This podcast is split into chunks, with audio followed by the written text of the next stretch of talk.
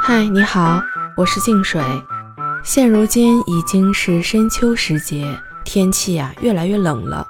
在秋天有一个习惯的说法，叫贴秋膘。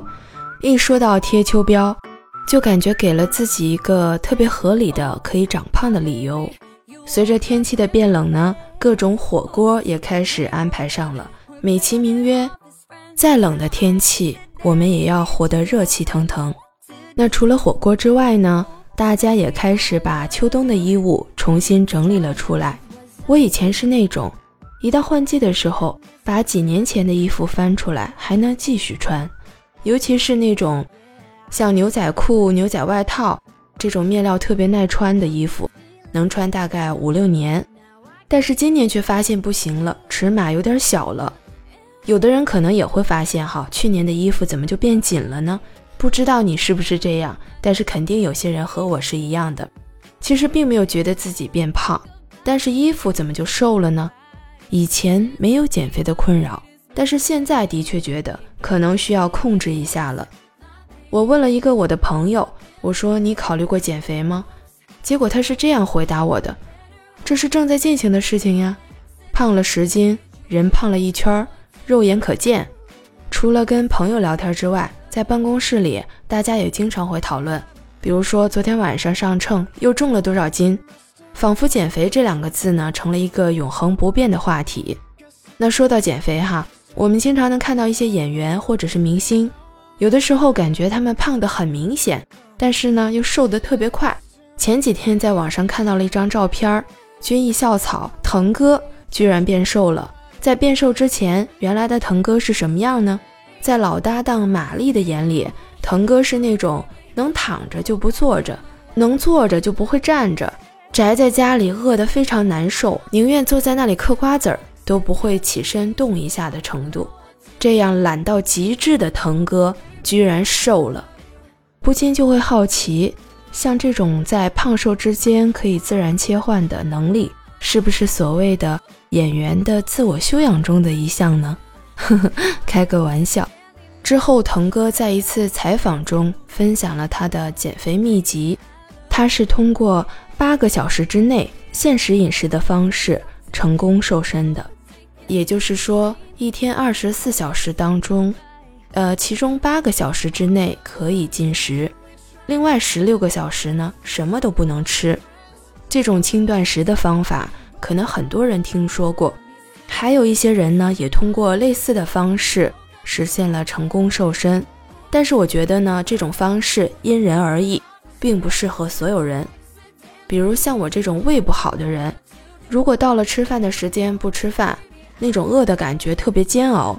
而且从中医学养生的角度，倡导的是饮食有节和守时的观念，需要在不同的时辰对应的去保养自身的腑脏。那一日三餐的时间刚好就是脾胃以及对应的经络活跃旺盛的这么一个时间段，所以有规律的按时进餐对身体的好处还是很多的。比如说可以预防肠胃疾病，防止肠胃功能下降，防止营养不良等等。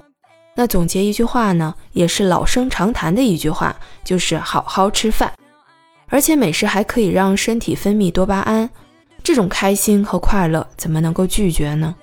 另外，我还特别喜欢一句话：人间烟火莫过于柴米油盐酱醋茶，要爱惜自己，按时吃饭。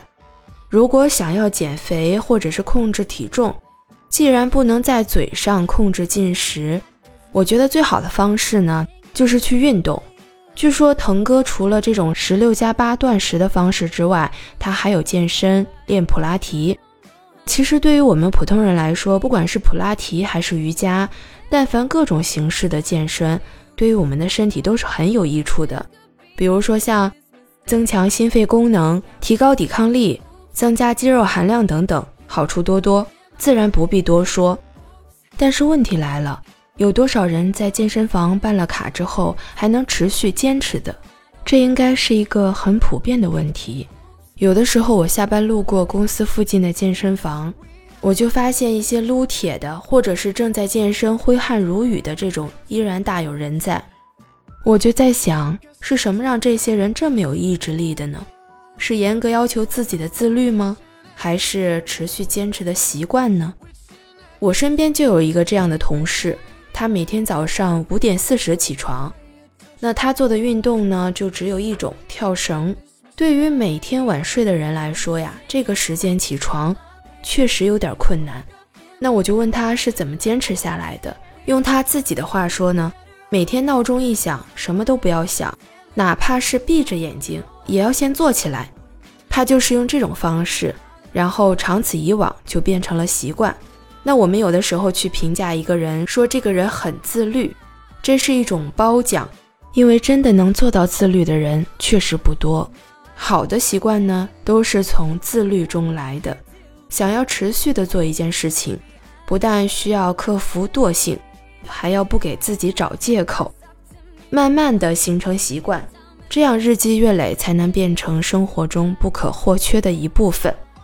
所以，如果想要减肥，或者是想要健身、锻炼身体，其实真的不用想太多，直接做就好了。因为想再多也没有用，都不如实际的动起来。